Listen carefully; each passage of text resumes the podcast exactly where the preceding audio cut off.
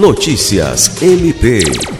O Ministério Público do Estado do Acre, por meio do Centro de Apoio Operacional de Defesa da Criança e do Adolescente, Educação e Medidas Socioeducativas, realizou na última quinta-feira, 7 de julho, uma reunião para tratar sobre o fluxo das oitivas informais.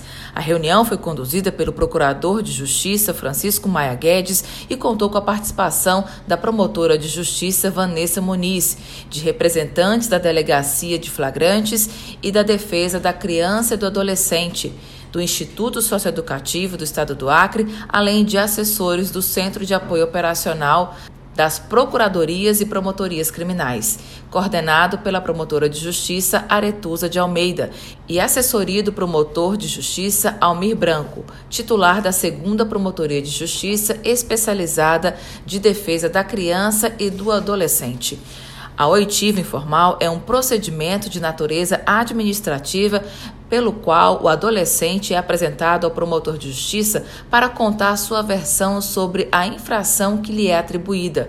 Por meio dela, o Ministério Público obtém informações da natureza pessoal e social, bem como das abordagens que lhe foram feitas. Alice Regina, para a Agência de Notícias do Ministério Público do Estado do Acre.